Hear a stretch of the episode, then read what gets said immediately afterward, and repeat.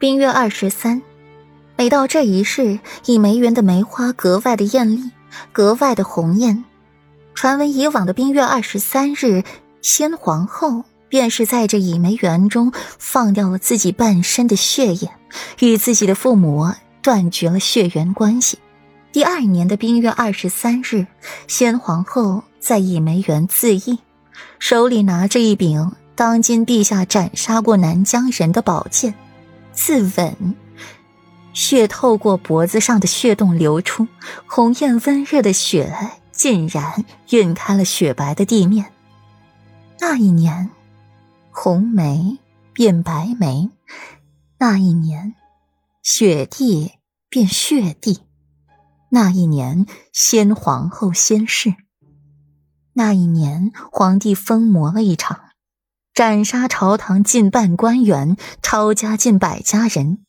那一年，东巡外忧内患，遭受了重击，一蹶不振，险些复国。左长安最后思绪模糊了，后来该事还发生了很多事，只是他记不得了。最后只依稀记得自己的娘亲倒在了血池里。一身的白衣染成了血衣，告诫他远离皇族。沈吟从玉秀宫出来，便心事重重的。此刻见左长安若有所思的站在树下，眸色暗了暗，走进那棵树，刚碰上那花瓣，素净的手便染了红色，是血的颜色。当年先皇后自缢的地方。每年的冰月二十三日是先皇后逝世之日，也是赏梅节的日子。在这一天，皇帝心情最佳。霍州，你放开我，我不去。沈年思绪沉吟在了梅花上，被一阵嘈杂声吸引，皱着眉头望去，是霍州，身边还孤着一位温婉的俏佳人。左长安注意力也被吸引，唇角好笑的勾起。霍州，这么明目张胆的带苏初月入宫，是瞧好了陛下今日不轻易动怒吗？由不得你，苏初月，你最好安分点。这些目光轻浮的世家子弟可都不是好惹的。难道？霍州轻声的在苏初月耳边威胁。这些世家子弟有多轻浮，多放纵，苏初月当初可是很有体会过的。别，你别说，我乖乖的跟着你还不行吗？苏初月紧靠着霍州，生怕他突然就不见了，把自己一个人撇在这儿，同时心底又把霍州恨得牙痒痒。把他送清风别院关了这么久，一个字不提放他出去的话，只是到了时间就做。窗台、浴池、床上、凳子上能有的动作姿势都来了一次。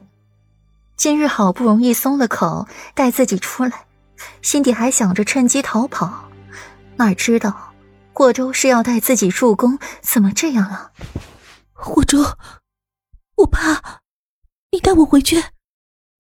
苏初月紧紧的挨着霍州，忌惮的看着周围人，这些人他都不认识。你乖乖的，不怕。本殿下在，他们不敢把你怎么样。霍州不担心，他倒是想要看看有谁不长眼，敢来招惹自己的女人。长安，苏初月眼尖，瞧见了左长安。立刻松开了霍州的手，往左长安跑去。他就认识左长安。初月，舍得回来了。左长安轻轻打趣着苏初月，他们之间就是好友，只是后来他去了清凉寺，关系才淡漠了。别打趣我。苏初月红着脸，嗔了左长安一眼，看着霍州，一言不发。两人姐妹情深的模样，让沈吟看了刺眼儿。别人姐妹团聚，她的福儿却是在漠河受苦。大姐姐，你在想什么？沈央巧笑倩兮，从沈宁身后出来，一双灵动的眼睛看着周围，没有裴玉，也没有顾软，他们都去哪儿了？还是没有来？没什么。